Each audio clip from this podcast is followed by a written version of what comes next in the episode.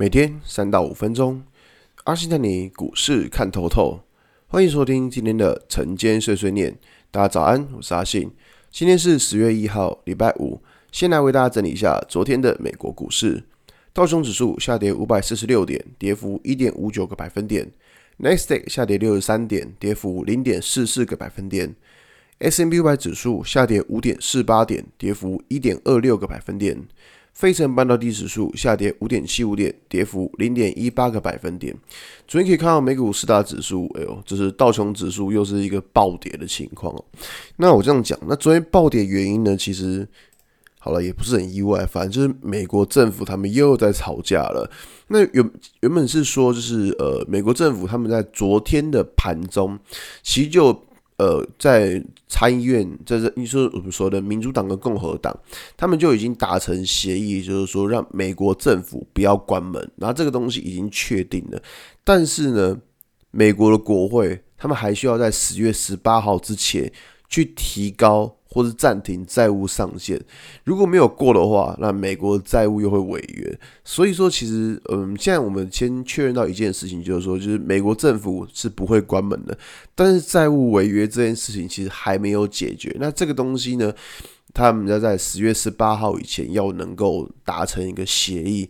所以说呢，就是现在情况就是一个乱七八糟的状况，美国政府自己也是乱七八糟。那市场上对于这些就是这种不确定性，那当然他们那种是操作的那种心气气氛，能够变比较差。那么回到台股来看，昨天台股也是一个就是呃。就是也也是没有很强啊，讲实在话，昨天台股也是就普普通通而已。就原本昨天好像诶、看起来开低走高往上拉，但结果发现诶、怎么台积电在后来就灌了一下，然后就指数留了一个一点点的上影线。那我这样讲，从昨天的呃盘面的气氛来看的话，其实当然你会发现上涨的股票当然还是有，那只是说就是变成说非常的乱。好比说，昨天看到纺织，所以昨天看到航运。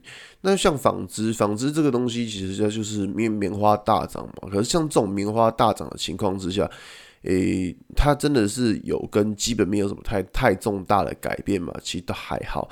那至于说像昨天，呃，不管像是域名或者是新兴这一类的散装航运在上涨，但昨天看到运价要下跌，而且是暴跌。所以说，其实。呃，以现在的情况来说的话，你会你会发现，诶，怎么市场上的气氛就是怎么样？市场上的氛围是一天好一天坏，一天好一天坏这样子。那只是说，在现在的情况之下，你的操作当然就低，会变得比较呃难一点点。凭良心说，真的是会变得比较难一点点。那在这个月的操作节奏，一样是注意一七零六八这个位置。我这样讲哦。呃，这个位置呃，更正不是一七零六八，就是你要对一七零六八，你要注意这个位置，它到底能不能够站得上？就这个位置，如果能够站得上的话，MA 五。就月线的 MA 五，它才会变成是一个上扬的情况。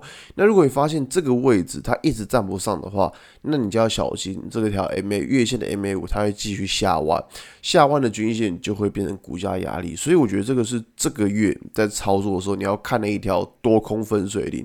如果指数没有办法站上一七零六八这个位置的话，其实在操作上的警觉性会非常高，而且我也。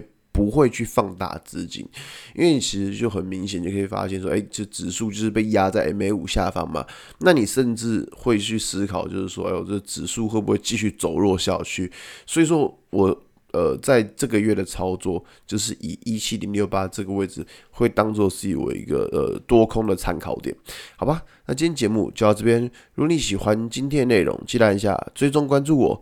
如果想知道更多更详尽的分析，在我的专案。给通勤族的标股报告书里面有更多股市洞察分享给大家哦。阿信承接碎碎念，我们明天见，拜拜。